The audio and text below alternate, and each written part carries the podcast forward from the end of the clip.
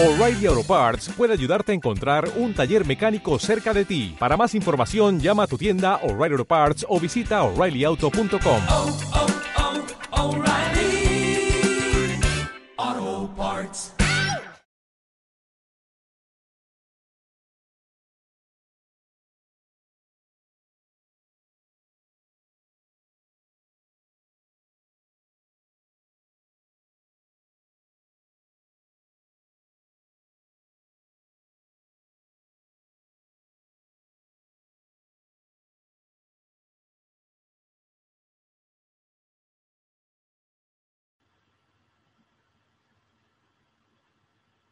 Hola, ¿qué tal? ¿Cómo estáis?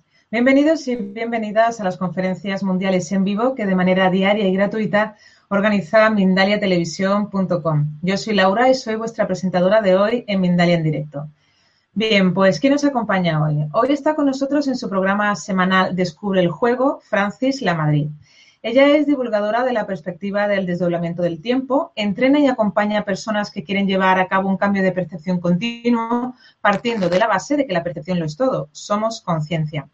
Ella es licenciada en Derecho y estudia también ciencias políticas. Se forma en terapias energéticas y alternativas y se define como guía y entrenadora de una nueva lógica para transitar por la vida, facilitando una nueva perspectiva para percibir la realidad. Bien, pues en esta ocasión nos trae como invitado a Alex Nobel, que en unos segunditos ella misma nos lo va a presentar, y van a hablarnos de cómo compartir nuestra luz con el mundo. Pero antes, antes de darle la palabra a nuestros invitados de hoy, quisiera recordaros a todos que en minaliatelevisión.com podéis ver de manera gratuita miles de conferencias, de charlas, de entrevistas, de reportajes sobre temas muy diversos, como por ejemplo la espiritualidad, la salud integrativa, la alimentación consciente, las relaciones humanas o el misterio. Continuamente estamos subiendo vídeos sobre estas temáticas. Y en esta semana queremos también daros una noticia muy importante porque Mindalia Televisión está de enhorabuena. Nos queda poquito para alcanzar los 500.000 suscriptores en el canal de YouTube y estamos preparando un vídeo para celebrarlo. Así que si quieres participar, porque sabemos que gracias a ti, a tu difusión, esto ha sido posible. Si quieres participar y ser el protagonista también de este vídeo que hoy estamos creando para, para celebrarlo, eh, te pedimos que nos envíes un vídeo de unos 30, 20 o 30 segundos en formato horizontal, eh, contándonos qué ha supuesto para ti eh, conocer Mindalia. ¿Dónde lo puedes enviar? Pues en segundito que lo tengo por aquí, eh, lo puedes enviar vía mail por contacto arroba mindalia.com o por WhatsApp al número 644-720-234. Si llamas desde fuera de España, eh, no te olvides de poner el prefijo más 34. Repito, contacto arroba mindalia.com o 644-720-234 con el prefijo más 34 más, recordaros que ya podéis participar en el chat poniendo la palabra pregunta en mayúscula. A continuación, el país desde donde nos estáis viendo y a continuación ya podéis formular la pregunta en cuestión que finalmente le vamos a trasladar a, a nuestros invitados de hoy. Y sin más, le vamos allá a, a dar la, la, palabra. Vamos a saludar a Francis en primer lugar. Hola, ¿qué tal? Buenas noches. Hola, ¿qué tal, Francis? Bienvenida. Hola, Laura. Muy contenta. Una noche más para compartir aquí un ratito con todos nuestros amigos. Muy bien, pues nos alegra que estés aquí otra semana más. Y Alex, ¿qué tal? Hola, buenas noches. Muy bien, encantado de estar aquí otra vez también. Hola, Alex. Hola, hola. hola pues bienvenidos. Cedo la palabra. Qué bien. Pues sí, buenas, muy buenas noches. Un gusto eh, recibir hoy aquí, como yo digo en el salón, a Alex Nobel que nos va a contar un poco toda una trayectoria que ha tenido mmm, de vida, la más de interesante, y cómo efectivamente llegó a ser eh, lo que lo, a tener lo que él llama una plantación de terapeutas. Nos va a contar que efectivamente la mejor escuela es la vida, realmente. Alex. Francis. Ponnos, ponnos un poco, bienvenido, ponnos un poco en antecedentes, porque tú has dicho que el mejor máster, eh, por ahí lo he leído yo, eh, uh -huh. para ti ha sido, desde luego, no en la universidad, sino en la vida. Exacto. Bueno, y de hecho es un poco de lo que hablaremos hoy, ¿no? Que nuestra vida nos hace maestros en algo y entrar ahí, entrar en esa maestría, mirar eh, aquello que la vida nos ha en aquello que la vida nos ha curtido, em, es lo que nos permite poder aportar algo al mundo desde allí, desde nuestra experiencia vivida. Y como tú decías, mi vida es un ejemplo, mi vida y la de todos, en realidad. ¿eh? Yo uso la mía cuando lo ejemplifico, pero en realidad la de todos, y me ha llevado a donde estoy ahora, que es a lo que me decías de la plantación de terapeutas, porque yo me dedico a acompañar a terapeutas a, a ponerse en marcha, a, a compartir su luz, a superar sus miedos para llegar al mundo. Y Muy- eso es gracias a todo lo que la vida me ha ido enseñando. Qué interesante. Porque vamos a ver, eh, de formaci- formación, arquitecto y bien jovencito, habiendo acabado la carrera. Luego, eh, yo, yo sé que llegaste a tener hasta siete empresas. Sí, yo me ¿Eh? formé como, sí, empecé la carrera de arquitectura, bueno, la hice, acabé la carrera, pero al principio de la carrera, segundo tercer año, ya monté mi primera empresa porque ya vi que la vida me estaba invitando a algo, entonces yo, que soy así como un poco acelerado, me gusta hacer muchas cosas, eh, monté la primera empresa y de allí fui encadenando y a los 30 años yo ya tenía siete empresas, algunas con 30 trabajadores, eh, tenía un buen tinglado montado y después, pues mira, cruzó por mi vida un libro de Gartol. Ese libro de Gartol, bueno, de hecho, especifico las empresas, eran muchas de Internet, posicionamiento, marketing, gestión empresarial, etcétera. Eh, y después llegó a mi vida un libro de Gartol que me hizo un clic. Desde allí empecé a, a observar, a aprender sobre mí, a darme cuenta que hay mucho más de lo que me pensaba. Ajá. Eso me llevó al final a desmantelar toda mi antigua vida y a formarme como terapeuta, a trabajar unos años como terapeuta y trabajando como terapeuta, mi nuevo entorno de terapeutas me comentaban, oye, ¿cómo lo haces para que venga gente a tus charlas? ¿Qué pasa? ¿Qué está pasando? ¿no? Tú aterrizas aquí y ya pasan cosas, te pasan cosas. Entonces yo me di cuenta de dónde ellos estaban haciendo cosas que no tocaban o cosas que se podían mejorar, dónde estaban perdidos, dónde tenían sus miedos y un amigo en particular me insistió mucho, haz algo con esto. Con, Haz- porque la vida te ha enseñado algo, compártelo. con lo que tú manejabas. Exacto. Bueno, con aquello que yo hacía de forma inconsciente en realidad. Y nada, de ahí surgieron las primeras charlas de gestión y marketing para terapeutas. Y nada, eh, ha sido en dos años eh, más de 23 ediciones del curso. O sea, que uf, o sea, mucho, ¿eh? Más, 23. más la online. Sí, sí. 23 ediciones. Se En dice pronto, y. ¿eh? Sí, sí, 23 ediciones del curso en un año y medio. Más la que, la que he montado online. Está claro que hay mucho propósito ahí. Y mu- es muy bueno porque hay mucha gente que se suma a mi propósito, es decir, mi propósito yo lo cumplo ayudándolos a ellos, ¿vale? Mi luz yo puedo compartirla de una manera más intensa cuando yo consigo que ellos compartan la suya, que es mi propósito en realidad. claro. ¿Vale? Entonces, claro, cuantos más se juntan a la plantación, más lejos llegamos entre todos. Perfecto. Mm. Pues eso es, un, es realmente es un gran trabajo. Además, en estos tiempos que hay pues estos corrimientos de tierras, que todo lo viejo se resquebraja, que de repente desaparece un trozo de suelo debajo de ti, hablando metafóricamente, que hay que tomar decisiones. Hay mucha gente que está en trabajos que realmente no desea estar ahí y que le apasiona, pues, eh, o tiene un- una gran eh, facilidad, pues, efectivamente, para intuir eh, o para, efectivamente, mm, canalizar, eh, hacer mm, un montón de acompañamiento, ¿eh? sentir al otro, bueno, una labor eh, terapéutica que la, la- la, pues, se puede hacer de muchas eh, diferentes formas o caminos o tendencias, podríamos decir, eh, inacabables. Entonces, tú, mm, cuando, por ejemplo, te llega alguien en cualquiera de, de estos cursos que, que organizas, normalmente, por ejemplo, en la, en la versión presencial, eh, me imagino que te llega gente que tiene un cierto nivel tecnológico y luego hay personas que, Alex, que vamos, poco más que saben mandar un correo electrónico. Correcto. O sea que tú empiezas prácticamente por de cero, ¿no? Por la base, para que esa gente pueda mm, mostrarse y, y decir, aquí estoy. Porque hoy en día, que no está en Internet, prácticamente se puede decir que no llega, ¿no? Que no está. Bueno, yo ahí tengo mi, mi versión del tema, ¿eh? porque en realidad eh, sí que es cierto que estar en Internet te ayuda, te ayuda a que tu luz llegue a más gente, pero lo principal, antes de las herramientas, es darte eh, a conocer, es decir, exponer la luz.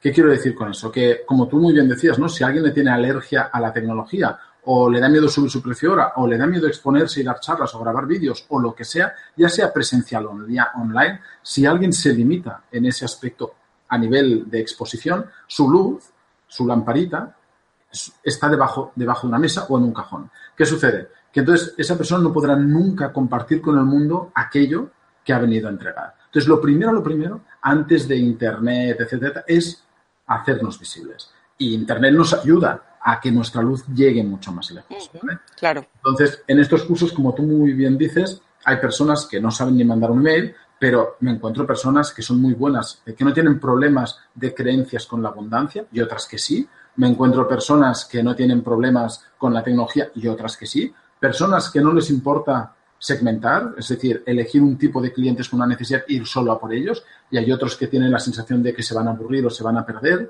Entonces, la finalidad en realidad de un acompañamiento de este tipo es acompañar al terapeuta o a cualquier persona a que transite sus miedos. Ajá. Porque, claro, porque realmente la exposición no depende de la herramienta de Internet, sino que depende de la actitud, no de la aptitud. ¿Vale? Entonces, bueno, eh, la- el punto fuerte es eso, es transitemos lo que yo llamo alergias, ¿no? Transitemos nuestras alergias, nuestros miedos, y porque es que el caminar es antihistamínico, esto lo digo muchas veces también. Claro, y además es una forma de, al final es un, eh, o sea, lo que tú haces es un acompañamiento de los que terapeutas que a su vez van a acompañar. Es fantástico. Ah, les enseñas mm, a hacer alquimia con, sus, con los propios mie- miedos. Como dice este Jurgen Klarik, que me gusta mucho seguirle en las conferencias. ¿eh? hacer combustible con los miedos. Exacto. exacto. Es que el miedo es combustible, es decir, el, eh, el miedo indica una dirección, es un mapa, un miedo, pero es un mapa de la dirección en la que ir. Un miedo debería invitarnos a ir hacia allí, porque detrás del miedo está la magia. ¿vale? Y en cambio hacemos lo contrario. Ah, Tenemos miedo y nos echamos para atrás. ¿no? pero porque hay una creencia ahí, que lo habíamos estado hablando. ¿eh? Y además en el ambiente espiritual hay una creencia bastante establecida, ¿no? De que, ay, no fluye. ¿Eh? Y entonces, ah, eh, hay algo que parece que me bloquea y, y hay, yo es que lo he escuchado mucho eso. Mm, Y de repente es como, uy, no, lo dejo, lo suelto. claro. Cuando Ojo. en realidad ¿eh? parece que efectivamente te- es como que te está diciendo, venga, empléate a, a fondo, vamos a ver. Claro, es que es muy distinto un miedo que un obstáculo. Es muy distinto. Es decir, una cosa es un sabotaje, que yo mismo me saboteé para quedarme donde estoy, y otra cosa es que la vida me esté diciendo por aquí no. ¿Vale? Eh, y eso es muy obvio. Un sabotaje se refleja clarísimamente en un miedo.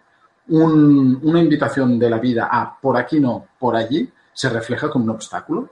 Entonces, observa si ese obstáculo te lo estás poniendo tú Ajá. y es una fantasía o si realmente está allí. Qué interesante. Esta, Ujú. esta clave me parece mm, muy importante porque mm, para mí, en un momento eh, cuando efectivamente he estado transitando mi cambio de actividad, ¿eh?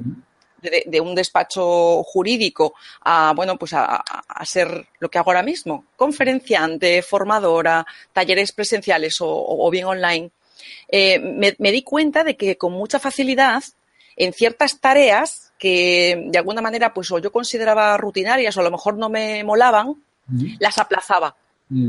¿Sí? Lo echaba como más para allá y entonces, eh, bueno, pues no, lo hago mañana. Y al final es, mm, sí que lo pude observar que había, había asuntos que era como que, que nunca los acababa de, de- de meter mano. Claro. Y, y claro, ahí yo- llegó un momento en que he dicho un día, pues no, ya, ya no, lo, no lo permito más, lo afronto. Lo afronto y no me levanto hasta que esto lo haga. Ahí está. Esa es la Porque era, era, era sabotaje. Es sabotaje, es sabotaje. Y no es que no fluya la vida, porque en el mundo espiritual, como tú dices, hay mucho, hay mucha lucha contra eh, lo que supuestamente es esfuerzo, lo que pues, supuestamente es el uso de la mente, lo que por eso muy espiritual, yo fluyo con la vida, pero fluir con la vida significa observar la vida, significa ir hacia donde la vida te está invitando. Y es posible que te invite a ir hacia un sitio donde tú no quieres ir. Entonces puedes etiquetarlo de hacia ahí no fluye, ¿sabes? Pero es que la vida te está invitando a ir hacia allí. Entonces es importante observar eso. Y, y también es importante lo que decía al principio, ver dónde te quiere la vida. No a qué te está invitando, sino dónde te quiere. Si yo, como decía Steve Jobs, si yo conecto los puntos para atrás, si yo miro mi vida para atrás, yo puedo reconocer en qué me ha hecho maestro mi vida. Qué pu- puntos conectan y conforman lo que yo soy ahora. ¿Sí? Y por eso estoy aquí entregando lo que estoy entregando. Es fantástico. Mm. Eh, antes estabas comentando, pues eh, cuando te pones a transitar por todos estos nuevos derroteros, salen a relucir, pues eso, creencias. ¿eh? Creencias, pues a veces, pues inconscientes, que no nos hemos dado cuenta que están ahí y nos están haciendo de límite o de tope. Y esta que comentaste, eh, me parece vital hablar de ella, porque terapeutas y personas que, que- que hacemos todo este tipo de, de trabajo, ¿no? Y de talleres y formaciones, hay, hay, hay mucho bloqueo con el asunto de la abundancia. ¿verdad?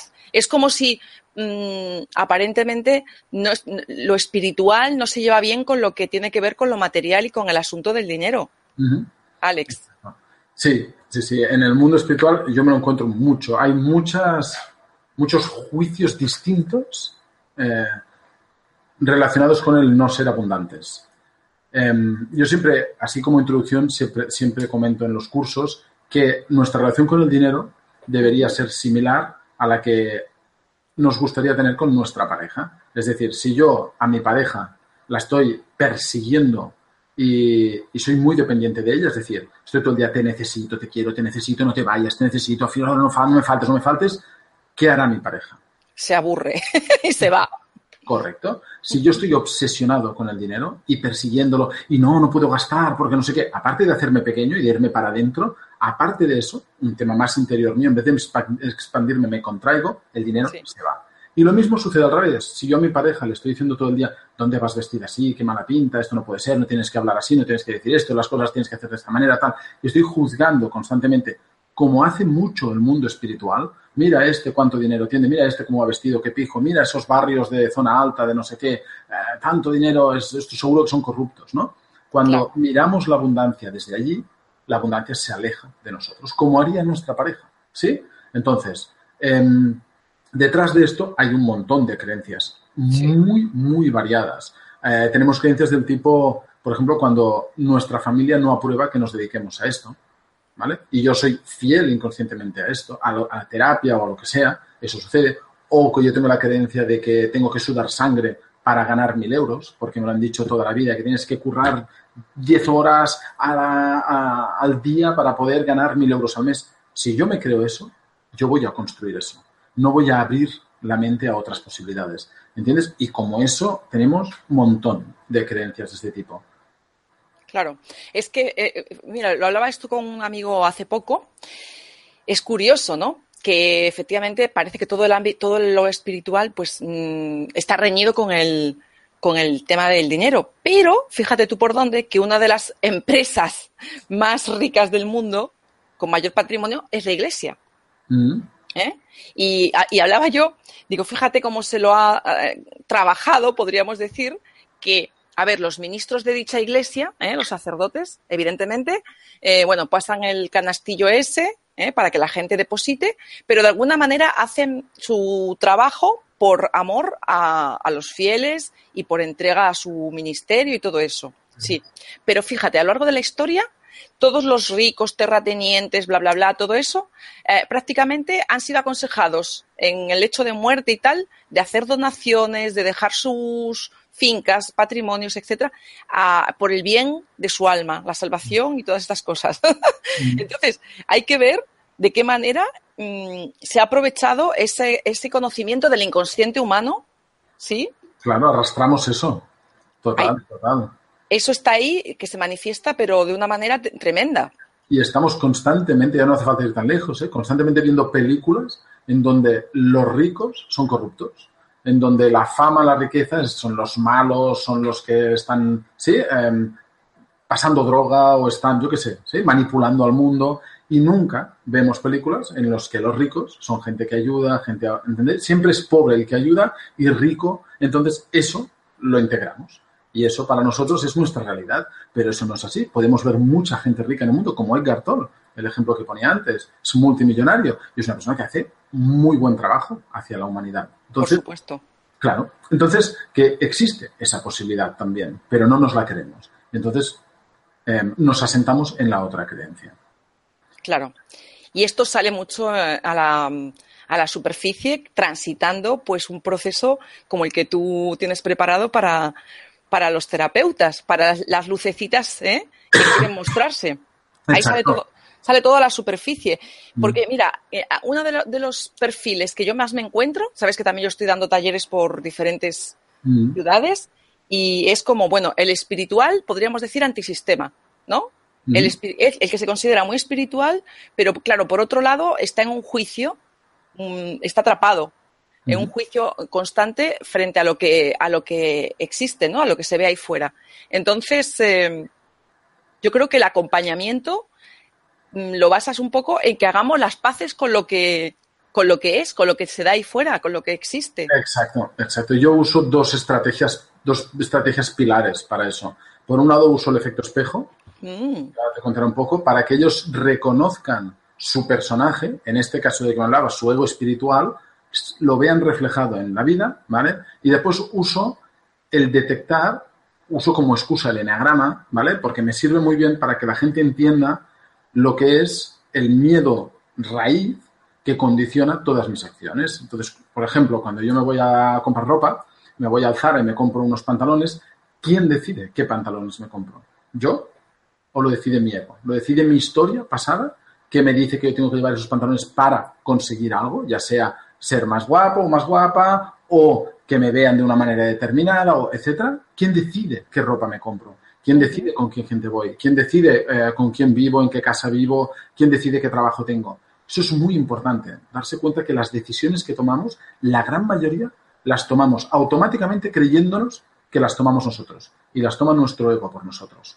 Entonces, para mí eso es muy, muy importante, observarlo y detectar cómo ese miedo, ese único miedo, tiñe todas mis acciones. Y por otro lado, ver los rebotes de la vida, lo que te comentaba del efecto espejo. Entonces, yo juego mucho a eso en el curso, es decir, yo he diseñado ese curso de manera que en cada sesión tocamos un tema o varios temas pun- puntiagudos, ¿sabes? Esos temas que pueden poner punky algún ego. Y entonces lo que busco es que en algún punto del curso a cada persona le vayan detonando sus alergias. Y fuerzo, mediante unos ejercicios semanales, a que esa persona transite en parte esos miedos. ¿Sí? Claro, hay algunos, como el miedo a exponerse, que hasta que no tienen montado toda la infraestructura, el diseño, to- toda la parte de marketing, no pueden salir a exponerse, ¿no? Pero hay Ajá. muchos otros que van detonando durante el proceso. vamos, interesantísimo. ¿eh? Me parece que mm, una de las cosas que, que a mí me gustaría preguntarte, porque también está como muy eh, instalado ¿no? dentro de todas estas eh, experiencias que vivimos, es el, el encontrarnos constantemente, bueno, porque estamos trabajando en la luz, eso se escucha mucho, bla, bla, bla, y lo que te acabas encontrando es con que te has fabricado un ego espiritual.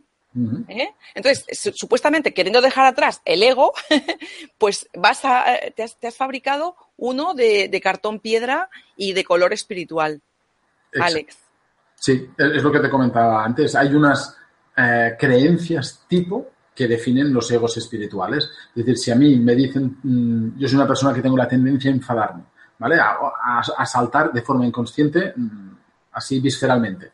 Y me dicen, cuando yo entro en un mundo espiritual, no, no te enfades, esto está mal, tienes que respirar. no sé qué". Yo puedo creerme que lo necesario es eso y cuando surge la ira, reprimirla. ¿Qué sucede? Que yo por dentro estoy, estoy arañando la mesa por debajo con las uñas, ¿vale? O sea, no, pero De sombra que explotas.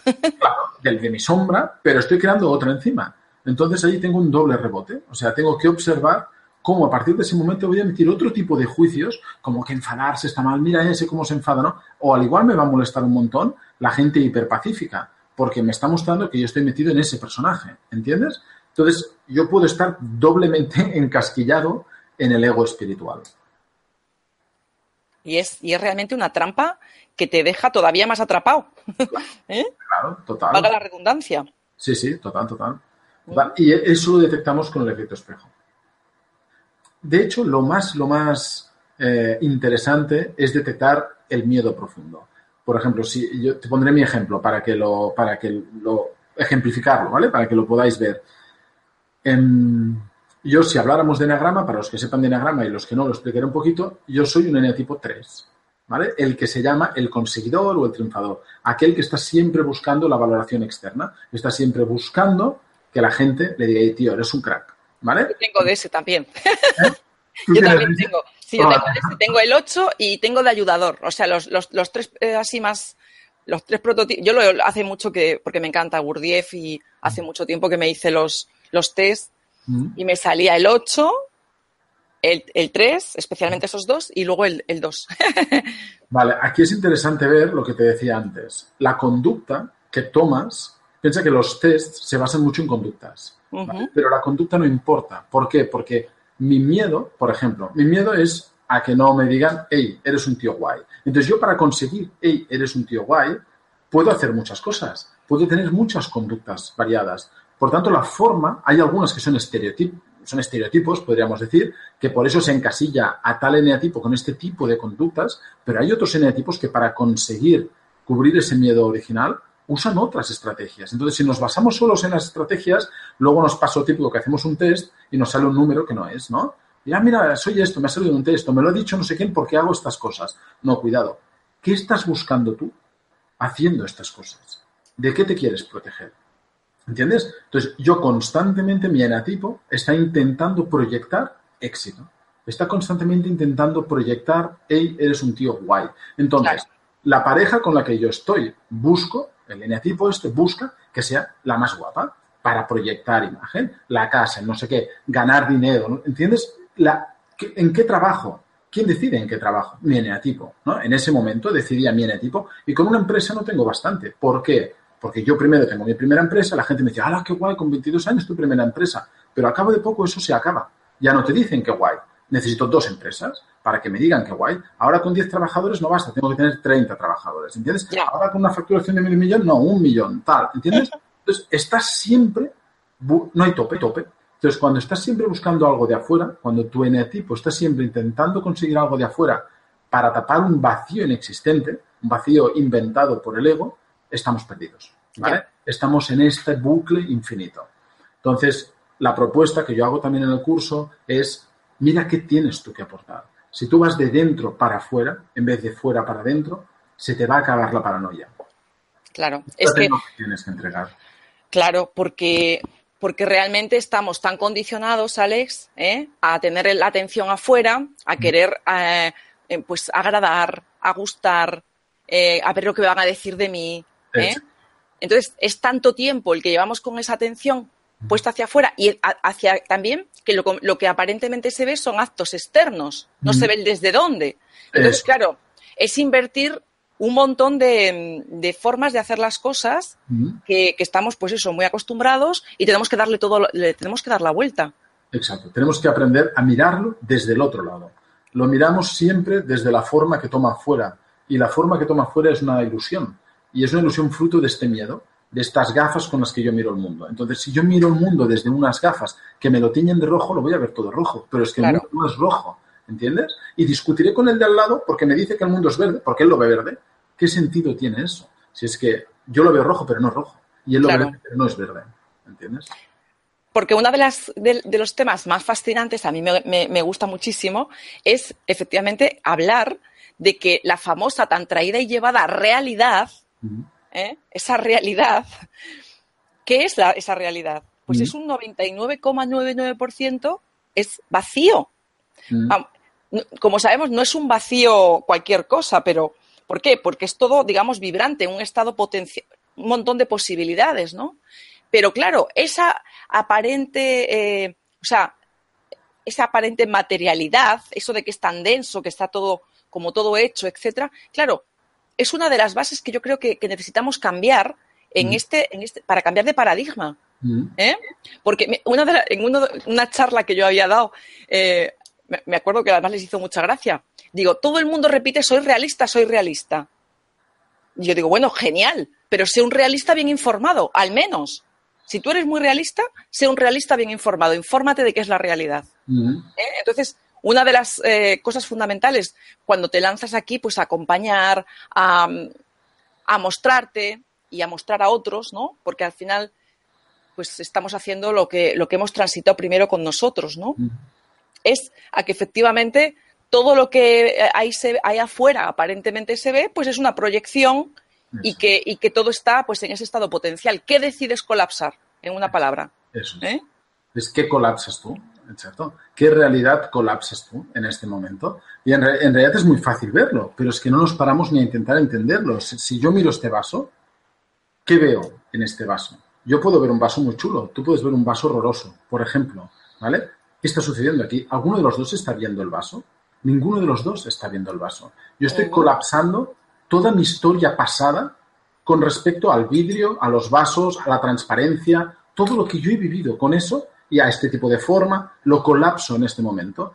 Total. Y tengo una experiencia determinada de vaso, pero tú tienes otra, ¿entiendes? Tú colapsas otra. Y sí que obviamente hay un consenso en cuanto a formas, seguramente, ¿vale? Sí. Pero que, de nuevo, vuelve a ser un consenso como en un sueño. Es un consenso ilusorio. Y en un sueño nos es muy fácil darnos cuenta de esto, de que lo que en el momento en el que tenemos un sueño lúcido, decimos, ah, si esto que me está persiguiendo este dinosaurio, si no es importante, si es un sueño, ¿no? Entonces le dices al dinosaurio, conviértete en un osito de peluche, ¡pam! ¿no? Y te pones a volar y tal. Y la realidad se colapsa como tú la quieres colapsar, pero en cambio aquí no somos capaces. Aquí no somos capaces de darnos cuenta que esto también es un sueño, que aquí también podemos colapsar la realidad como la queremos, pero no lo vemos. Bueno, es que yo primero diría que hay un primer estadio, Alex, donde de alguna manera nos enteramos de que eso, de que los referentes que teníamos no son, que son otros. Primero nos enteramos de la nueva teoría, podríamos decir. ¡Ah! Y es como, uff, madre mía, qué cosa tan diferente, esto me lo creo, no me lo creo, bien, bien, bien. Pero luego ya es la cuestión de vete a integrarlo, vete a transitarlo y entonces ponlo en práctica. Claro, como todo, es un proceso. ¿cierto? Como lo que me decías antes del marketing en Facebook. Es exactamente lo mismo. A ver, es un proceso. Poco a poco vas integrando cosas. Absolutamente. Eh, es muy habitual, ¿no? Lo de, ¿no? Das el taller y, ay, sí, sí, y, y prácticamente todo el mundo te dice que bien y, ay, es un, me encanta, un cambio de paradigma, todo esto. Y luego, mm, a mí me sucede con cierta frecuencia, ¿no? Luego, al cabo de X, no mucho, unos días, que te mandan, te mandan WhatsApp y todo esto, y es como, vale, pero es que ahora te quiero consultar esto que me está ocurriendo en mi vida, ahora, Y entonces, bla, bla, bla, y te ponen el, el caso concreto. ¿Tú qué harías? Aplicar la lógica, le digo. Esa lógica de la que hablamos, la lógica eh, de que es al revés. ¿sí? Porque tenemos ahí como una brecha entre la teoría y la práctica, Sí. ¿sí? Muy grande. Muy que de alguna manera, eh, para poder ver la, la luz y para poder ver cómo esto funciona, nos tenemos que definitivamente lanzar a experimentar con esos, con todas esas claves y esos referentes. Eso es, sí, sí. ¿Eh? Total. Además, eh, también lo comento muchas veces en los cursos, que a veces me preguntan, ¿y ahora cómo lo hago esto, no? Y digo, pero es que, ¿cómo transito esta alergia? ¿Cómo supero esto?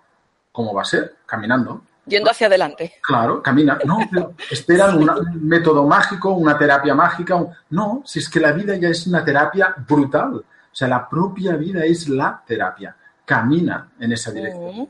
Camina. Ya verás. Y es que, además es que todos, al menos con los que yo me relaciono, son todos terapeutas. Todos saben la teoría. ¿Sabes? De, de Claro. que han vivido unos miedos horrorosos en su vida y después, eso que parecía insuperable, ¡pum!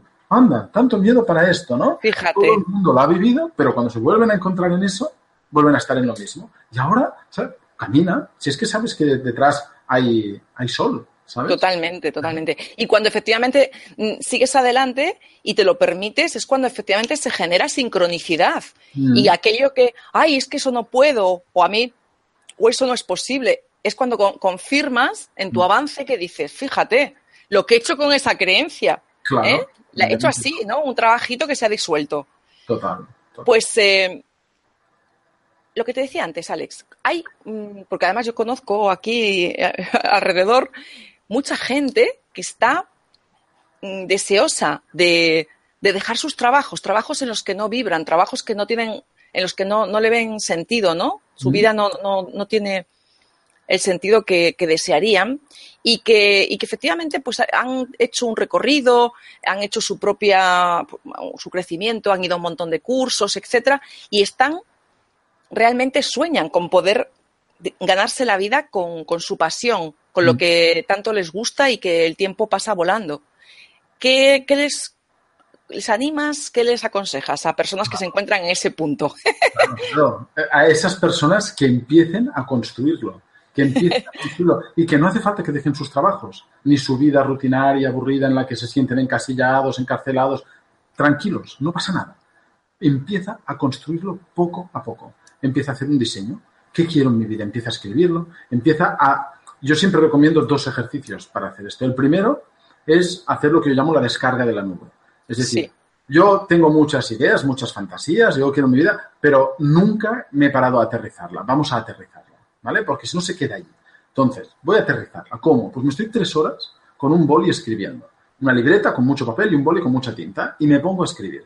¿Qué quiero realmente en mi vida? A nivel personal, a nivel relacional, a nivel yo conmigo, a nivel en mi trabajo profesional, ¿qué quiero aportar al mundo? Escribo, escribo. Tres horas. Qué ¿vale? bueno.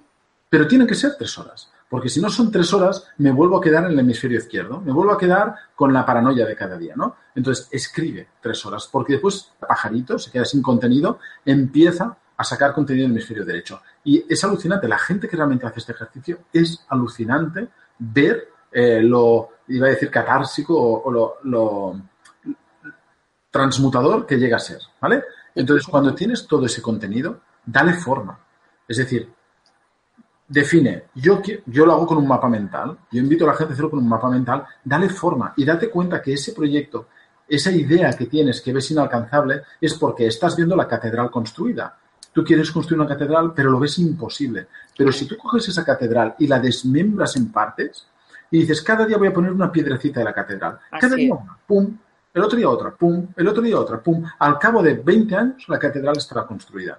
¿Me entiendes? Pero muchas veces nos, em, nos impide lanzarnos el creernos que nuestro objetivo es inalcanzable, la visión final de nuestro objetivo. Entonces yo siempre invito a desmembrarlo en partes pequeñas, en acciones pequeñas, ir haciéndolas cada día, cada día. Y es tengas- genial. Claro, es que aunque tengas otro trabajo te permite empezar, ¿entiendes? No tienes que hacer un salto al vacío. Empiezo. ¿Qué es lo primero que puedo hacer? Bueno, pues voy a empezar a investigar aquí, voy a empezar a investigar allí, voy a empezar a poner en práctica esto, voy a formarme en esto, que me hacía falta, voy a hacer no sé qué, pam, pam, pam, pam. Vas poniendo ladrillitos. Sin darte cuenta, al cabo de un año, eso que eran cinco minutos cada día, son dos horas cada día. Y empiezas a plantearte, ostras, dentro de poco tendré que pedir reducción de jornada, ¿entiendes? Ya empiezan a pasar cosas. Te llama el primero que quiere ser cliente tuyo, o se te da la oportunidad de empezar a probar, ¿entiendes? Ya está, Sí. ya va rodando, ya va rodando, ya va rodando. Porque tú mismo estás de alguna forma mandando señales de que estás ya Claro. comprometiéndote. Claro, exacto, estás construyendo tu realidad, estás colapsando otra realidad, pero de golpe muchas personas no pueden hacerlo porque tienen una creencia muy fuerte. Pero si lo haces poco a poco, la vas desmantelando sin darte cuenta. ¿Sabes? Claro. Si no tienes esa prisa de no, para mañana quiero la catedral. No, tranquilo, ves construyendo poco a poco. Y ahí tenemos que decir, Alex, hay que ponerse casi que así unos tapones en las orejas, porque todo el mundo cuando hablas de cambiar del trabajo que tienes, que se supone que hay un sueldo fijo, a Mm. ponerte como emprendedor y terapeuta, etcétera, Mm. la, la familia, el entorno, los amigos, todo el mundo es, se echa a temblar todo el mundo. Exacto. Francis, perdona. ¿Sí? Eh, disculpad, es que se oye el eco de tu, de tu voz. No sé si se ha desconectado algo de tu micro o de, porque hasta ahora no se escuchaba o alguien tiene muy arriba el sonido que se, que se mete. Bajar Ah, un poquito el sonido de- del ordenador. A ver, habla. yo no toqué nada. yo también Vale, ahora, ahora parece que está bien. Vale, Vale. A ver, Bueno, sigue pues- hablando, por favor. O Sí. sea, digo, continúa, vaya.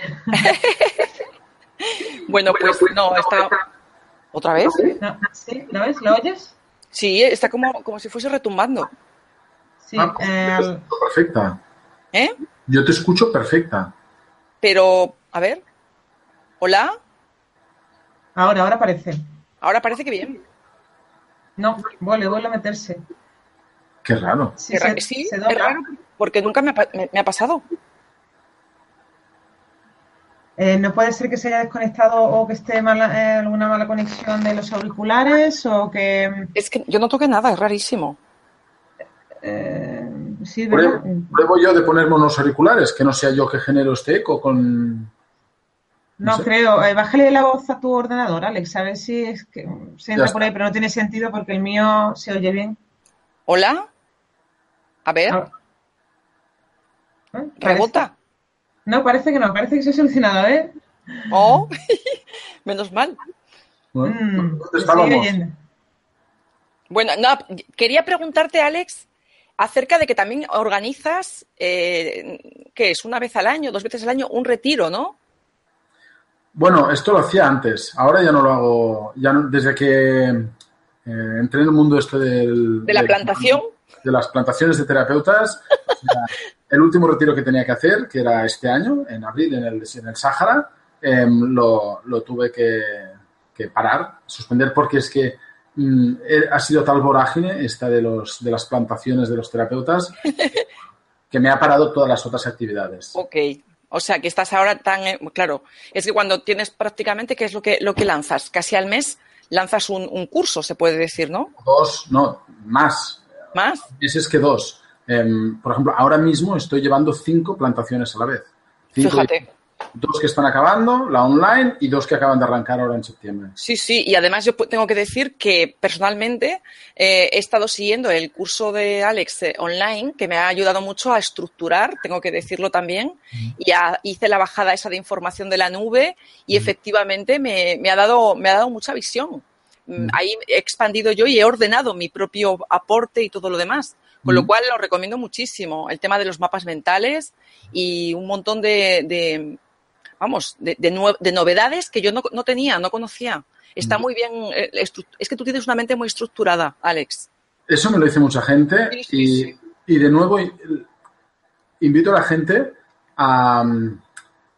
Es que me dicen, no, es que tú puedes hacerlo porque eres muy estructurado. Pero yo lo soy ahora.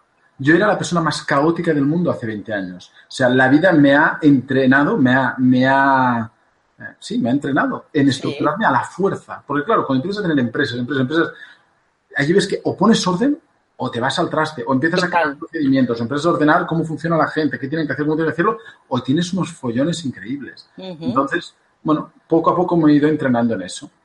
Qué bien, pues has hecho un trabajo, pero, pero de, de transformación, ¿eh? Sí, sí, sí, sí. Sí. Yo, yo estoy súper contento de muchas cosas de, de estas que he vivido y que he transitado y alergias que he caminado, como el de la exposición. A mí me da un montón de miedo exponerme. Pero es que Y la luego lo has celebrado, claro, porque ¿Eh? después de que se logran avances, siempre hay que celebrarlo. Claro, claro, claro. Pero claro, en aquel momento yo no lo sabía, porque yo tuve mi primer encontronazo con la exposición a los 22 años. Yo a los 22 años dije, ostras, yo soy estudiante de arquitectura, todos los profesores me están, bueno, todos no, unos cuantos profesores me piden que les haga en tres dimensiones sus proyectos de arquitectura, porque eso no lo hacía nadie, eso lo hacía yo en la universidad. Yo empecé a hacer eso en 3D y monté mi primera empresa. Pero yo todo chulo, dije, me voy a forrar, me monté una página web y mandé un newsletter a los ca- 11.000 arquitectos que había en Cataluña y les mandé a todos un newsletter. Y digo, ahora me van a llamar todos y me voy a forrar. No llamó nadie. ¿vale? No llamó nadie y no solo eso, sino que de los 11.000 emails, eh, cinco, que recibí cinco respuestas, eran con palabrotas y todo, ¿eh? ¿Quién coño eres tú y para qué me mandas esta mierda? Claro, imagínate un chaval de 22 años que se estaba creyendo el rey del mundo que recibe estos cinco emails. Eh, ¿Qué me tocó? Coger la mochila y salir a la calle con el ordenador a exponerme y a ir a venderme. A decir, oye, es que yo tengo algo que te sirve. ¿Sabes? O sea, yo tengo algo que aportarte. Entonces, gracias a ese tránsito, esa empresa, al cabo de pocos años, facturaba un millón de euros. Pero yo empecé en mi casa y saliendo con la mochila y el ordenador. Qué ¿Entiendes? echado para adelante que eres. Bueno, pero eso es lo que invito a hacer a todo el mundo. Claro, claro. Pues no, no te conocen. Tú mandas un email, es como si vas a una discoteca y le dices a la primera chica que encuentras, cásate conmigo. Te va a decir. ¿tú de qué? Si no te conozco de nada. Es lo Es mismo. cierto. Tenemos que salir a exponernos y hacernos visibles. Estoy totalmente de acuerdo. Y además, como sabes, también me gusta mucho la, la opción presencial, Mm, el contacto con la gente y todo lo demás, y estoy totalmente de acuerdo. Hay que generar confianza, cercanía. claro. Y de esa manera, pues, eh, pues se va a dar el, el trabajo, va a haber formaciones, etcétera, etcétera. claro. Bueno, vamos a ver, tú estás ubicado en Barcelona, Alex. Vamos a Sí. comentarlo para que todo el mundo un poco esté al tanto. Estás ubicado en Barcelona, ¿Eh? alrededores del paseo de, de por ahí de Gracia, el barrio de Gracia, ¿no? Sí. Ahí mismo. Por esa zona. Mm, pero luego, para localizarte, porque ahora mismo, pues eh, date cuenta, muchas de las personas que están escuchando el- y que escucharán esta charla y que digan, ¡ay, qué bien me viene! Voy a tomar nota. Te pueden encontrar en info.alexnovel.com. Exacto, info.alexnovel.com. Pueden poner Alex Novel en Google, también voy a ser en la primera, el primero. Pueden poner gestión y, o marketing para terapeutas o gestión y marketing para terapeutas, también voy a salir primero. Pueden poner, no sé, es fácil localizarme. Eh, solo poniendo mi nombre me pueden encontrar. Perfecto. También hay algunos vídeos muy, muy instructivos, lo tengo que decir, en YouTube, donde merece la pena echarle un vistazo porque Alex es excelente en efectivamente eh, explicar cómo funciona esto del efecto espejo Mm. y, y, bueno, pues cómo de alguna forma escuchar lo que nos está diciendo la realidad. Mm. Es, es fantástico. Hay por ahí algunas charlas que yo he visto que están muy bien, muy bien. Te Gracias. felicito. Gracias. Así que, así que son lugares donde va a ser fácil acceder a, a lo que tú, a lo que tú muestras.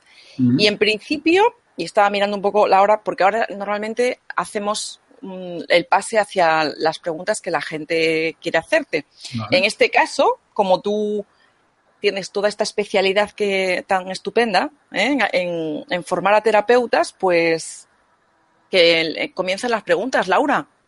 ¿eh? Y muchas gracias, Alex, por, Gracias toda, por todo lo que nos has estado aquí explicando. por la oportunidad de compartirlo. Muchas gracias. buenísimo, buenísimo. Esto de, de, de compartir la luz de cada uno y hacer un puzzle gigante. Eso. ¿eh? Bueno, pues muchísimas gracias por esta conversación que habéis tenido tan, tan interesante. Gracias, Alex, por estar con nosotros. Muchas- Antes de pasar a las preguntas, es el momento de recordarles a todos que Mindalia es una ONG sin ánimo de lucro y tiene un objetivo fundamental, difundir conocimiento. Y para esto tú puedes ayudarnos. Esta semana estamos buscando a gente que quiera colaborar con Mindalia eh, realizando la labor de traductor o traductora en un evento que tendrá lugar en Los Ángeles en febrero. Así que si estás interesado y te apetece, ponte en contacto con nosotros en la siguiente dirección, contacto arroba. Repito, estamos buscando a gente que quiera ser traductor o traductora de entrevistas en un evento que tendrá lugar en Los Ángeles en febrero. Ponte en contacto con nosotros en la dirección que te doy, contacto arroba mindalia.com. También recordaros que debajo de este vídeo, en la descripción escrita, podéis encontrar más información sobre Mindalia y Mindalia Televisión. ¿Para qué? Pues para suscribirte a nuestro canal de YouTube y recibir eh, recordatorios, para visualizar vídeos que ya han sido publicados, también para hacerte voluntario o voluntaria de Mindalia o para hacer una donación económica a la ONG Mindalia, si es así como lo deseas. Y ahora sí, vamos a pasar ya a la primera pregunta. Muy bien. Pues nos dice eh, Luis desde México, dice que también es abogado como tú, Francis, y que le gustaría hacer el cambio hacia la espiritualidad. que ¿Qué le recomiendas o qué le recomendáis? Vamos, porque a veces pierde la brújula y tú eh, lo has logrado. Bueno, pues entonces casi eh, esta pregunta un poco se la respondo. Personalmente, eh, lo que hice fue un, un, un pacto conmigo. O sea, decidí dar el salto y como bien apunta Alex, decidí hacerlo de forma paulatina. ¿Eh? En lugar de coger y dejar el despacho sin más, pues eh, tomé la decisión, empecé a crear esa, esa visión de lo que quería hacer y, bueno, y de, forma paulatina a, a derivar trabajo a otros compañeros, a bueno, pues a no, a, a no cargarme de más casos, etcétera, y, y poco a poco se ha ido dando, porque es muy interesante ver cómo cuando tú tienes esa coherencia y te sigues y sigues avanzando, eh, todo esto es muy sutil, pero son como órdenes que tú estás dando al, universo. Entonces se crea sincronicidad ocurren contactos, señales, eh, se expande un poco porque nuestra intención así lo está, lo está lanzando. ¿eh? Por lo tanto, desde donde lo he transitado y a pesar de que mi mente en aquel momento decía, estás loca con la cantidad de gastos que tienes eh, y cómo vas y además fíjate un despacho nuevo y con la inversión que has hecho y qué va a decir la familia todo eso estaba en mi cabeza o sea estaba ahí hablando pero realmente cuando tomas esta decisión tienes que escucharte a ti, tu coherencia. Y lo demás pasa a un segundo plano. Y nada, comprometerte con, con tu visión, con lo, que, con lo que emana de ti, ¿no? Y avanzar. Alex lo ha dicho. Van a surgir miedos, van a surgir bloqueos, pero mm, el asunto es dirigirte siempre hacia, hacia donde realmente te dice tu corazón. y vas a ver magia. ¿eh? Eh, Los caminos iniciáticos siempre hablan de esto.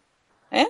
Los caminos iniciáticos siempre te dicen, la magia está fuera de la zona de confort. Lo que has estudiado, donde estás cómodo y tienes el pan asegurado, ¿sí? En algún momento la vida te va a, a- a hacer una llamada, una llamada potente. Pues la verdad es que yo te animo a que lo hagas. Si eso es, lo tienes claro, adelante, adelante y, vas a ver que todo se va armando, se arma camino. Un abrazo. Bien, pues vamos a continuar. Eh, dice Grax, es un, un nick desde Perú. Estoy intentando hacerla para mujeres, pero a ratos siento que no sirvo para esto. ¿Cómo puedo encontrar esa seguridad? ¿Cómo- la, cómo- la pregunta cómo fue? Que no, yo- ¿tú, tú la, oíste? Se me ha cortado también, no Ah, entiendo. directamente. ¿La puedes Ah, repetir? vale. Sí, claro, claro. Eh, dice Grax, que es, debe ser el nick desde Perú. Estoy intentando hacer círculos medicina para mujeres, pero por ratos siento que no sirvo para eso. ¿Cómo puedo encontrar esa seguridad? Bueno, esta sí- ¿te, ¿Cómo? te apetece a ti contestársela, la de, la de cómo de alguna manera poner en marcha eh, círculos de estos de, Sí, de de mujeres. Sí. Vale. se- ujú. Claro, aquí em, el tema es la seguridad y no el hecho de arrancar el, el proyecto en sí, ¿no? Entonces ella tiene una, siente que a eso se le llama muchas veces, depende desde donde, desde donde lo esté viviendo ella, se le llama el síndrome del impostor. Ella puede tener la sensación de no estar preparada para poder ayudar a otro. ¿Vale? Entonces eso la está, bueno, eso te, perdón, me dirijo a ti directamente, eso te está frenando a poder, eh, es que como veo a Francis en la pantalla, se me va, se me, se me cruzan las, las personas de mano. Eh, eso te está frenando a ti en lanzarte, ¿vale? Eso en el curso también lo hablo a veces. Mira, em, imagínate el momento en el que tú neces- nece- necesitaste tu primer círculo de mujeres, ¿vale? Y fuiste hace años, por ejemplo, a un círculo de mujeres y la mujer que estaba impartiendo el círculo de mujeres para ti era divina, era tu maestra, era la persona que te estaba acompañando a transitar algo. Esa mujer posiblemente no esté iluminada, estará en su tránsito como persona en este mundo. Es decir, si existieran, si supongamos que existieran niveles de capacitación o de conocimiento, esa mujer podría sentirse que está en el 13 respecto a lo que tú estás transitando, ¿vale? De 0 a 50. Pero al igual tú que estás empezando a transitar eso, estabas en aquel momento en el 1 o en el 2. Esa persona estaba perfectamente capacitada para acompañarte en tu proceso. Tú, que ahora estás iniciando círculos de mujeres, has llegado aquí fruto también de un proceso. Todas aquellas personas que llegan a ti son personas que están, eh, tú, son personas para las que tú estás perfectamente capacitado para, capacitada para acompañarlas. Te pondré otro ejemplo. Yo me acuerdo cuando empezaba a dar charlas de Enneagrama. Hace, no sé, cinco años o seis años que di mi primera charla de Enneagrama. Y voy allí, doy mi charla, había, no sé, 10, 12 personas, eh, y yo iba con mucho miedo porque pensé, ostras, eh, ¿y si hay alguien que sabe más de mí? ¿Y si no estoy, si no sé suficiente? Porque el miedo es, yo sé todo esto de Enneagrama, si me preguntan por aquí o salen dudas y tal por aquí, yo estoy capacitado, pero cuanto más sabes de algo, más te das cuenta que te falta por aprender, ¿no? Y dices, si me preguntan en todas estas profundidades, me muero, ¿vale? Y te pones en la charla y en la charla número uno preguntan por aquí arriba. En la charla número 2, por aquí. En la charla número 3, por aquí. En la charla número 50, por aquí. Y entonces ahí es donde surge la cuestión, ¿no? Me preguntaba, ¿cómo puede ser eso? ¿Cómo puede ser que después de hacer 150 charlas de Enneagrama en un año, nadie me, ha- me haya hecho una pregunta peliaguda? Es obvio, porque la gente que viene a ti es gente que quiere aprender de ti, es gente que no sabe de lo que tú les estás compartiendo. Si no, no vendrían a ti, ¿entiendes? Entonces puede ser que te surja algún loco alguna vez, algún tarao, alguien que quiera pincharte. No pasa nada. Déjalo. Eh, Esa persona está ahí para algo, también algo te estará enseñando. Pero el gran volumen de gente que se acerque a ti fruto de tu mensaje hacia afuera es gente que te va a necesitar. ¿Entiendes? No es gente que te va a juzgar. Entonces, ten en cuenta que tú seguro que los puedes ayudar. No sé si te he respondido la pregunta y si te ha ayudado. Bien, pues vamos a seguir, seguro que sí. Sí. Dice Gabriel desde España, ¿cómo observar el mundo con esa visión estereo- estereoscópica y cenital. Está para ti, Alex. ¿eh? Vale, bueno, como yo la interpreto, ¿vale? Porque, mm, hostia, esto de estereoscópico me ha vuelto a mi antigua vida, a mi vida de simulaciones 3D y todo esto. me ha pegado un viaje esta, esta palabra. Eh, ¿Cómo ver la vida desde ese espacio? Fíjate, yo en, cuando impartía cursos de efecto espejo y eneagrama, invitaba a la gente a cultivar el testigo, ¿vale? A cultivar el testigo siempre, siempre desde el impacto emocional. Es decir, lo que a mí me está eh, indicando que yo estoy viviendo un espejo de esta fantasía, de esta realidad fantasiosa que yo vivo, que yo proyecto, ¿vale? Es cuando hay un impacto emocional. En el momento en el que yo voy y digo, ah, mira, qué mantel tan feo, o digo, ah, qué, este, qué egoísta, qué actitud, ¿no? En ese impacto hay un espejo, ¿vale? Y en ese impacto es donde está el reconocimiento del que mira. Es decir, cuando yo siento una emoción, puedo elegir o reprimirla, o bloquearme, o explotar, o simplemente observar. Simplemente observar ese impacto, observar el flujo emocional y ya está. Como observo un pájaro pasando por aquí delante. ¡Uh, ¡Pam! Eso, Sí. obviamente. ¿Ibas a decir algo, Francis? No, no, no. Ah, vale. Me ha parecido. Eso, ese impacto, es el indicador del, de la conciencia, como si dijéramos, porque yo puedo dejarme llevar por eso o puedo simplemente observarlo. Si yo me entreno en no ser reactivo a esos impactos emocionales, podré hacer dos cosas. Una, ver qué hay para mí en ese impacto emocional. ¿vale? Y dos, ampliar el campo de conciencia, darle más fuerza a mi yo superior, darle más fuerza a mi testigo. ¿Ok? Entonces, eso es como en la meditación. Cuando nos sentamos a meditar, ¿qué estamos entrenando? Estamos entrenando eso. A mí se me va la cabeza, ¡ay, el pensamiento! Vuelve a la respiración, ¿no? Sigo respirando, venga, el ombligo, no sé qué, ah, la lavadora, no sé qué, venga, la respiración, ¿no? Venga. Entonces, en, ese darme cuenta, entreno esto. Pues lo mismo sucede con los impactos emocionales. El momento en el que yo, boom, exploto de algo, observa. Y ahí es donde vas a poder entrenar esa distancia.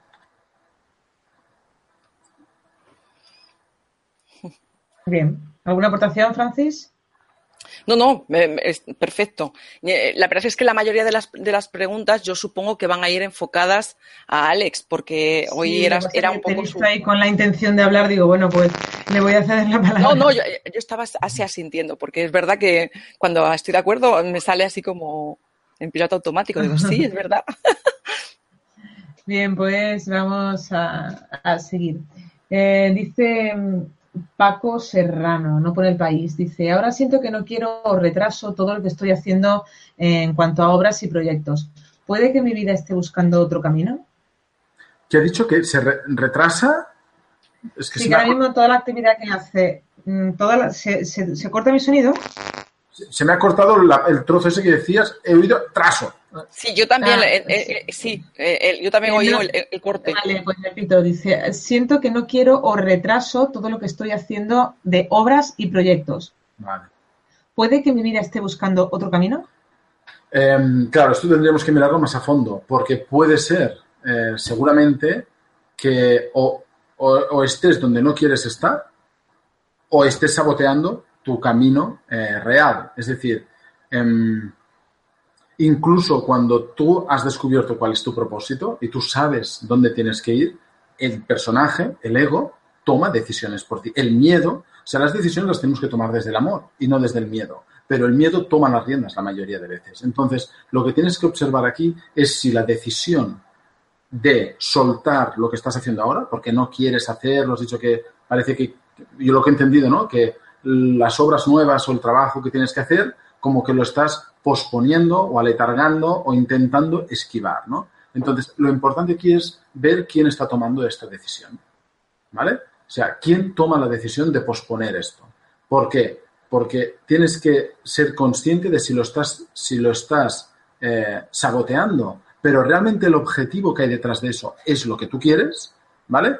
O si realmente no es tu camino. Pero claro, esto así en frío es un poco difícil de responderte, ¿vale? Porque te pueden estar pasando las dos cosas. Te puede estar pasando que sea un sabotaje o te puede estar pasando que tengas una invitación de la vida, ¿vale? Tendrías que afinarme un poco más eso. Si puedes afinarme un poco más eso, eh, después de la siguiente pregunta lo, lo profundizamos un poco.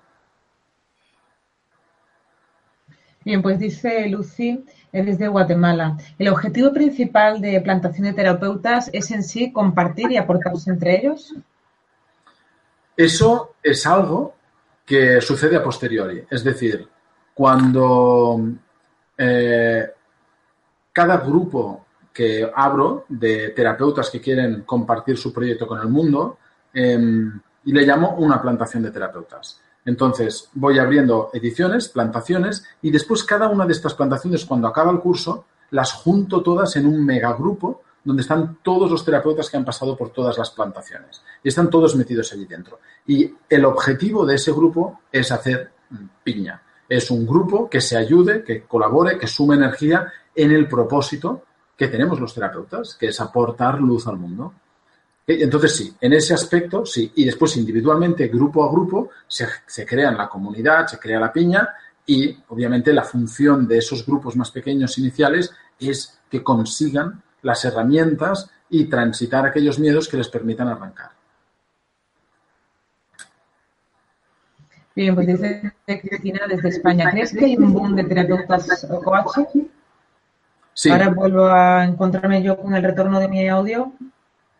Em, vale, a la respuesta, a la pregunta que hace, eh, digo que sí, hay un boom. Eh, al menos, como yo lo estoy viendo, sobre todo aquí en Barcelona y, es- y España, Madrid, Valencia, tal, por donde me he ido moviendo, hay un boom, pero al final alguien me preguntaba, ¿no crees que hay demasiados terapeutas? Y yo digo, ¿qué va?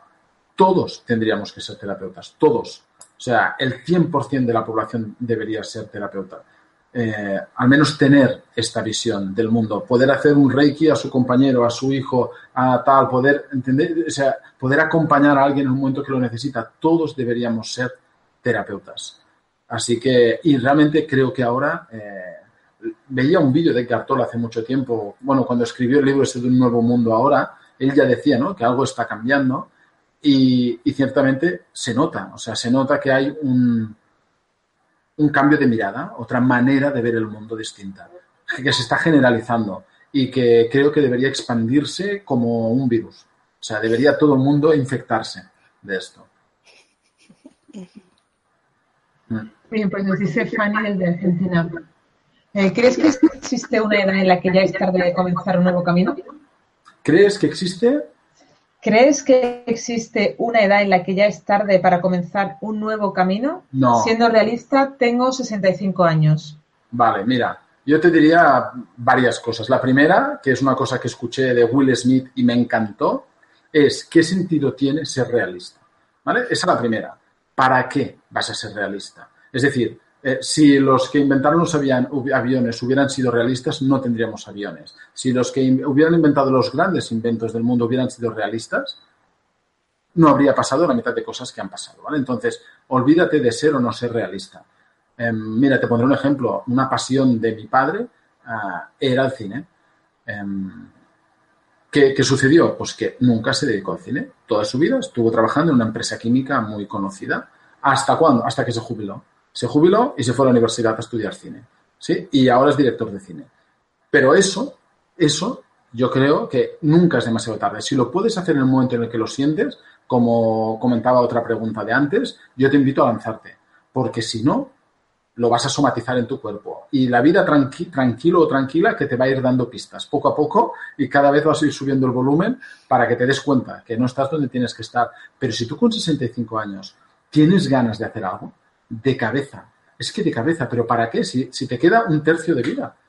Imagínate lo que, fíjate, hasta los 20 años podríamos decir que no eres una persona que sale al mundo y que puede salir y construir una vida, ¿vale? Por tanto, de los 20 a los 60 has estado esos tres trocitos, tres, tres paquetitos de 20 años haciendo cosas que no eran lo que querías hacer.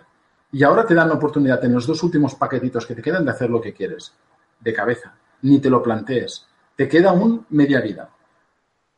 Yo te invitaría a hacerlo ya. O sea, de hecho, uno, una de las personas que pasó por una de las plantaciones se dedicaba a eso, a personas, a acompañar a personas mayores de 50 años a reconectar con esa ilusión perdida, con eso que dejaron atrás y que sienten que la luz sigue estando allí. y que no quieren morirse con esa luz ahí dentro, la quieren sacar fuera. Entonces, de cabeza. Y mi invitación, ¿eh? No te lo pienses más. No le des vueltas, no tiene sentido darle vueltas. Tiene sentido hacerlo.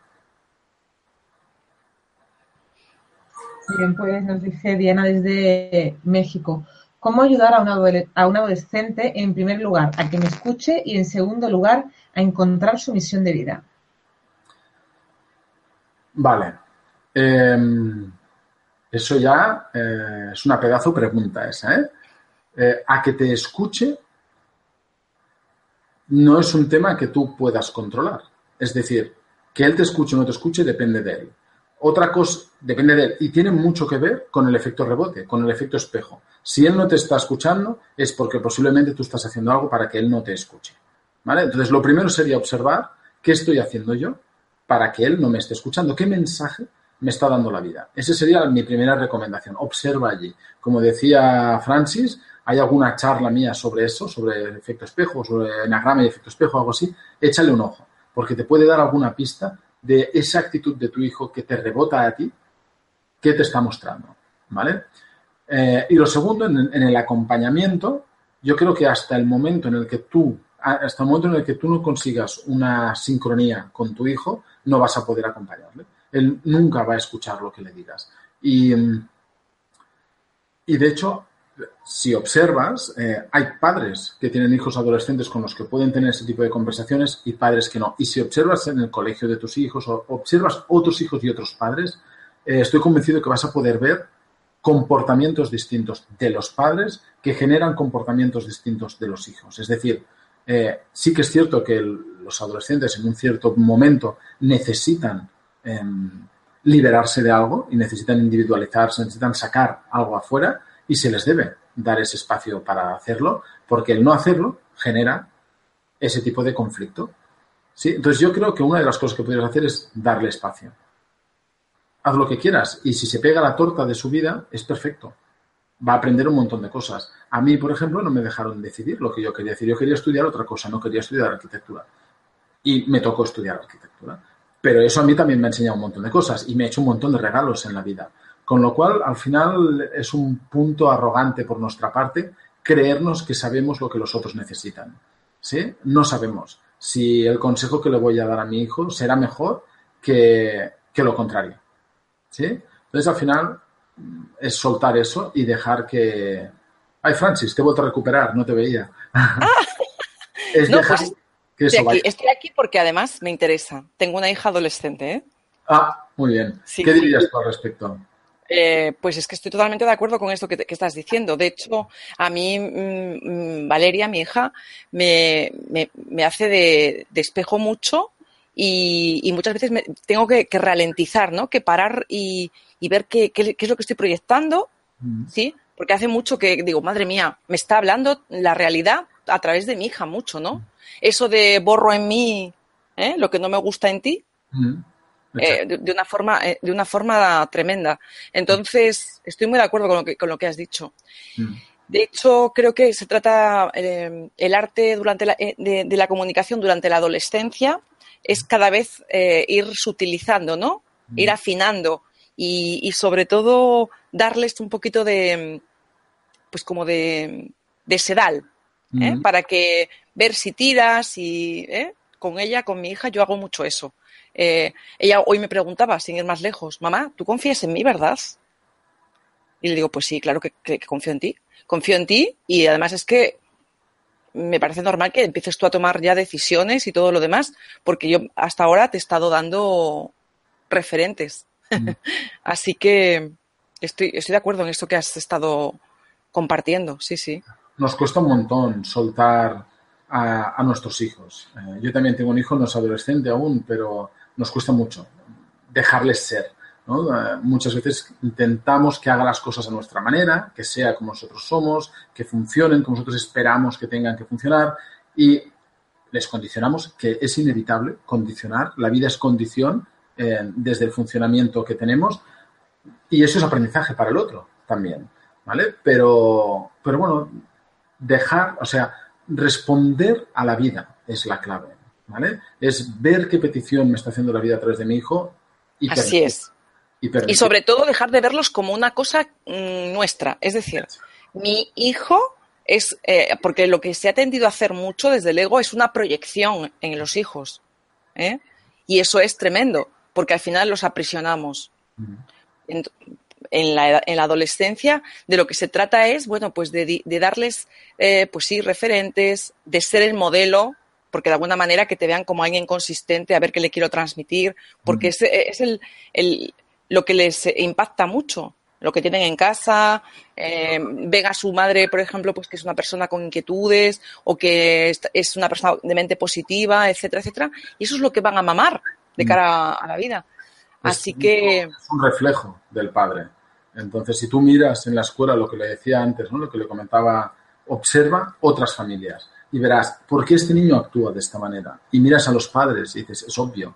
¿Por qué este otro actúa de esta manera? Y miras a los padres y dices, es obvio. O sea, son reflejos, aprenden, beben de nosotros. Y después nos quejamos porque actúan de esa manera. Pero es que si lo estás enseñando tú, ¿sabes? Entonces, bueno. es sí, sí, totalmente. claro que sí. Bien, pues dice Alicia desde España, ¿cómo ayudar a mi pareja a que gane confianza? Lleva años en paro, se dedicaba a la arquitectura y desde la crisis no ha vuelto a reconectar con nada. Vale. em, y quieres ayudarlo tú. Eh, entiendo, ¿eh? Que es cómo puedo ayudar a mi pareja A que gane confianza, a que sí. gane confianza. Sí, no, no sabía si lo que quería era un consejo de mi parte para él o cómo ella puede ayudar a su pareja o él puede ayudar a su pareja. Bueno, el tema es, em, eso me encontraba mucho de eso cuando trabajaba con el efecto espejo. De muchas personas que no aceptan, es decir, cómo es su pareja en este momento. No aceptan que al igual su pareja ahora necesita vivir una etapa de estar perdido. Y entonces estamos como intentando cambiar eso. Es decir, em, ahora mi pareja ha habido una crisis, eh, la arquitectura se ha ido todo al traste, se ha quedado sin trabajo, se ha desmotivado y está hundido en la miseria. Y lleva ocho años hundido en la miseria. Em, y en vez de aceptar eso, estoy intentando cambiar eso. No, eh, yo creo que el día, y, tuve un caso exacto a eso, ¿eh? Eh, yo, el día en el que confíes que su proceso es estar en la miseria y le apoyes en estar en la miseria, ese día él querrá salir de la miseria. Mientras tú lo estés empujando para salir de la miseria, esa persona no hará nada para salir de la miseria. Eh, bueno, estoy exagerando, ¿eh? al igual no está en la miseria, pero quiero, para que me entiendas, ¿no? Entonces, em, mi propuesta sería dejar eso tal como está y que sea él que indague y busque los recursos para salir de allí. Y entonces surgen otras cosas, es decir, no, pero yo no quiero estar con una persona así. Ah, entonces, ¿qué está pasando aquí? ¿Le quieres ayudar a él o te quieres ayudar a ti? ¿Vale? Todo eso como que no sé más, yo estoy diciendo cosas que he visto y que han pasado, ¿eh? Pero ¿a quién estás intentando ayudar? Em, ¿Estás intentando tú que cambie algo que no te gusta de tu vida y lo proyectas en él y dices que quieres que él salga de la miseria o qué está pasando aquí? Entonces, bueno, es interesante observar todo este mecanismo. ¿A quién estoy intentando ayudar? ¿Desde dónde estoy tomando la decisión de querer ayudar a esta persona? ¿Necesita ayuda esta persona? ¿Me ha pedido ayuda? ¿No me ha pedido ayuda? Claro, aquí hay muchas preguntas que se tendrían que responder ¿eh? para, para poder responder bien a, esto que me estás diciendo. Pero, pero bueno, observa est- esto que te he dicho y mira si eh, quién está necesitando ayuda realmente. ¿Sí? Posiblemente, posiblemente él o ella, porque ahora no sé si era él o ella, esté necesitando eh, eso por él, pero no, pero, pero no por ti. Es decir, tú lo estás necesitando al igual por otra razón. Harto probable que sea así. Es- eso sucede a menudo. Sí, sí. Bien, pues nos dice Rosa desde España. Durante toda mi vida la influencia eh, de mi madre me ha condicionado en cada paso que he dado. Ahora estoy embarazada y tengo miedo de repetir las conductas que ha tenido mi madre hacia mí. Eh, ¿Cómo evitar esto? Em, yo te diría que, que de alguna manera o de otra te ha condicionado, esa de buenas a primeras, porque si tú es como los antisistemas, ¿no? Un antisistema está hipercondicionado por el sistema, porque está haciendo lo contrario del sistema, ¿no? Entonces, eh, tú de alguna manera, em, si estás cuestionándote esto, es porque estás intentando buscar qué hacer para no ser como no quieres ser. Con lo cual estás siendo condicionada por lo que no quieres ser. ¿Vale? En mi invitación es cuando salga tu hija, o sea, cuando nazca tu hija, em, déjate llevar. Déjate llevar. Si haces lo que hacía tu madre, lo observarás. Tendrás ese impacto del que yo hablaba antes. Y si pones atención a ese impacto, podrás em, ver el bosque y no los árboles. ¿Ok? Podrás mirarlo desde afuera. Pero déjate llevar, no te preocupes. Simplemente espera a que eso suceda, porque es que estamos demasiado aquí intentando generar una estrategia de qué voy a poder hacer para no ser como mi madre, para no ser... Déjalo. Cuando surja, y es que si acabas siendo como tu madre, perfecto, es que tiene que ser así. Es que el plan divino de Dios es perfecto. Y eso lo digo porque lo, lo he sentido y lo he vivido en mis carnes. Entonces, no hay nada que puedas hacer, entendido como hacer, para cambiar el plan, porque el plan sucede espontáneamente en cada momento. Con lo cual, tranquila, todo está ordenado como tiene que estar. Y nos creemos que a veces por una acción desmontamos o desestabilizamos el sistema, pero que el hecho de que el sistema esté desestabilizado es para que esté en equilibrio, ¿vale? Porque en otro lado está desestabilizado de otra manera. Entonces tú deja que el sistema funcione solo. Eh, bueno, es que no puedes hacer otra cosa. Eh, entonces simplemente que nazca tu hija e intenta ser tú misma y que pase lo que tenga que pasar. No, no, iba a decirlo en catalán, no te, ¿cómo se dice? Capfiquis, no te, no te, bueno, como no te metas demasiado aquí adentro, ¿vale? Que nazca y cuando nazca, ocúpate, pero no te preocupes ahora. ¿Ok? Muy bien, pues vamos a seguir. Dice Claudia desde Guatemala. Actualmente soy productora audiovisual, pero siempre la gente me busca para contarme lo que le sucede, sus problemas. Desde 2013 empecé mi búsqueda y nunca he recibido cursos, solo la vida misma. Me confunde un poco en este momento si cambiar de actividad o si podría ser coach. ¿Algún consejo? Eh, pues sí. Eh, yo te daría el consejo que he comentado al principio. Si tú haces una línea de la vida, si tú ahora coges y te haces una línea de la vida de momentos estelares, o sea, momentos intensos en tu vida, ya sea a nivel personal o a nivel profesional, y los listas todos, te vas a dar cuenta que la vida, y, ahora eh, te voy a hacer una hipótesis, ¿vale? Que la vida te ha preparado para algo. Entonces, si tú ahora tienes la llamada a ser coach, has hecho audiovisuales toda tu vida, ha pasado no sé qué antes y ha pasado no sé qué, posiblemente todo esto tenga un sentido. Posiblemente. Como decía antes, todo va solo, ¿vale? Eh, y posiblemente igual tengas que acabar siendo coach para temas audiovisuales de no sé qué, de no sé qué, ¿vale? Me lo invento. Entonces, em, mi recomendación es mira esto, mira tu vida de lejos em, y sigue la invitación. Si la, vida te está invitando a ser coach, métete para allá. Si no estás segura y quieres hacerlo, métete para allá. Si no te toca, tranquila que la vida te, te, va a informar. A veces le digo a las personas que están dudando entre hacer una cosa u otra, ¿no? Ah, no sé qué hacer con mi vida, no sé qué, y están entre tres cosas dudando, no sé si ir por aquí, por allá o por allá. Y le digo, venga, esta, y dice, ¿por qué esta? Y le digo, tira para allá. sí, y las otras dos, tira para allá. Si no es esta, tacharás una opción de la lista y te vas a dar cuenta y solo te van a quedar dos. Y de las dos que quedan, prueba una. Que no es esta, la tacharás y ya sabrás cuál es la definitiva. ¿Entiendes? La clave está en caminar. Entonces, a falta también de poder entrar más en esto y, observar, porque al igual realmente la vida te está dando un mensaje claro, pero así tal cual como lo has expuesto, yo te diría, tira para adelante y a ver qué pasa.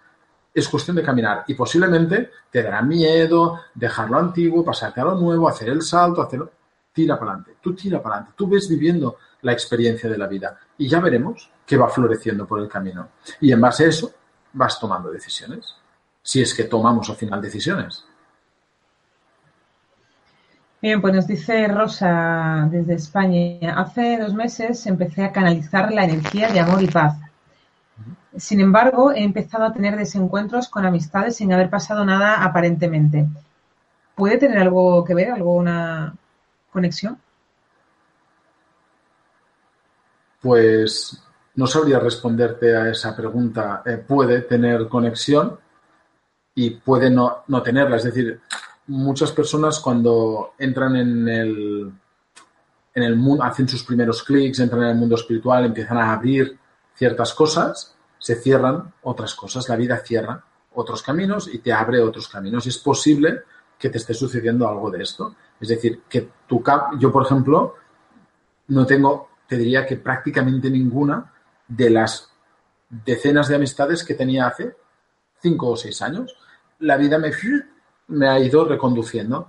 Entonces, es posible que te esté pasando algo de eso. Lo que sí que te invitaría a observar es si hay eh, desencuentros, desde dónde son esos desencuentros. Es decir, si hay un rechazo, ahí hay un espejo, hay un aprendizaje para ti. Es decir, si tú estás, porque estás canalizando esto, estás rechazando eso otro, aquí realmente está pasando lo que comentábamos al principio con Francis. Aquí puede haber un ego espiritual.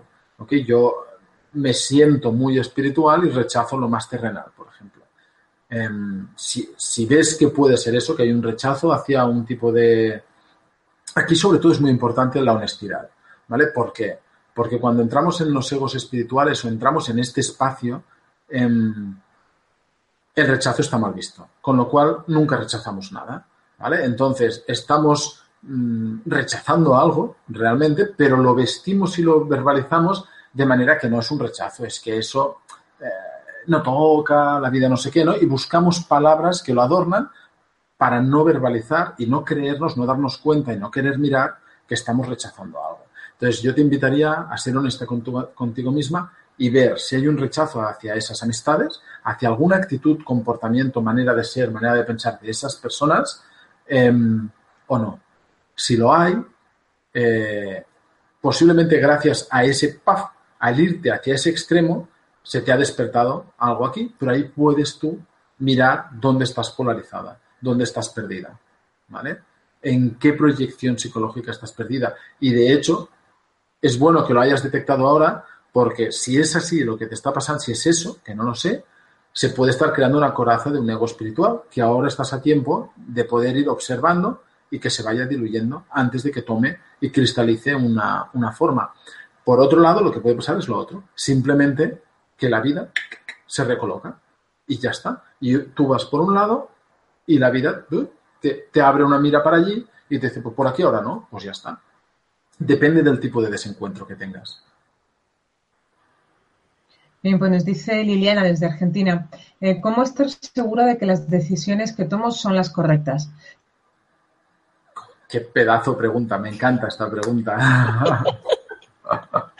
Esta es la pregunta. De hecho, voy a montar una charla sobre esto, sobre cómo tomar, cómo sé que las decisiones que tomo son buenas.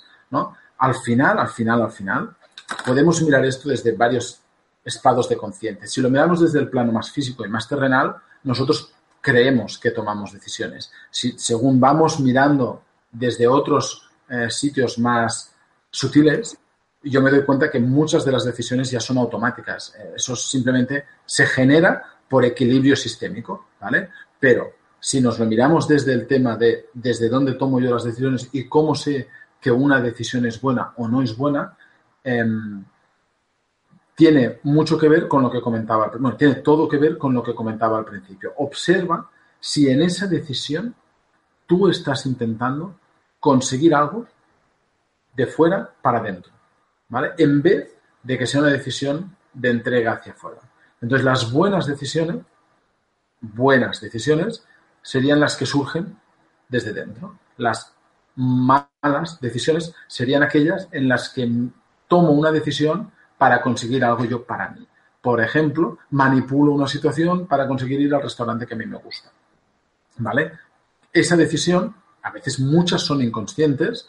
Em, mi personaje eh, el mío personal, de Alex, es un personaje con mucha capacidad manipulativa. ¿vale? El eneatipo este tiene mucha capacidad para camuflarse, enmascararse y generar conductas em, para conseguir lo que uno quiere de los otros simplemente sintonizando con esa persona.